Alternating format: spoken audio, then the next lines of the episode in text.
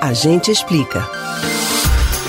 Muito tem se falado sobre o caso do estudante de medicina veterinária que foi picado por uma cobra da espécie Naja no Distrito Federal.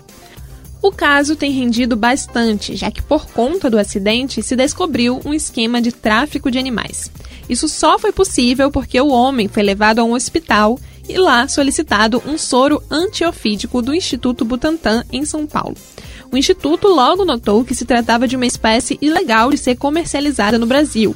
O fato é que o rapaz só foi salvo por conta de um soro específico. É por conta disso que no Agente Explica de hoje nós vamos falar sobre a importância dos soros antiofídicos. Você sabe como eles são feitos e quantos tipos existem? Atenção, que a gente explica.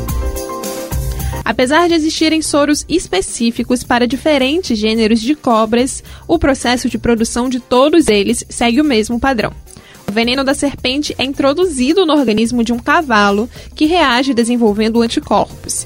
E são esses anticorpos que, depois de serem retirados do cavalo, formam um soro. A eficiência do produto é grande e, diferentemente do que muitos pensam, uma picada de cobra não significa que a pessoa vai necessariamente morrer. Na realidade, segundo dados do Ministério da Saúde, das cerca de 20 mil pessoas picadas por serpentes venenosas a cada ano no Brasil, apenas 0,4% morrem. Mas atenção, as poucas mortes ocorrem justamente pelo uso incorreto ou tardio do soro, ou ainda pela falta dele. Por isso, em caso de ser picado por um animal peçonhento, procure um hospital.